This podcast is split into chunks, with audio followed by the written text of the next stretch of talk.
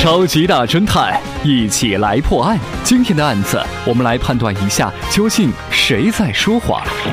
还记得那个乞丐说的话吗？我才没有！那个时候我一直在旁边的海鲜店乞讨。我还看见呐，老板娘把一只红色龙虾放进锅里，红色龙虾放进锅里。他说了，这个老板娘把一只红色的龙虾放进了锅里。红色的龙虾是煮熟的，没有必要把龙虾再煮一遍吧？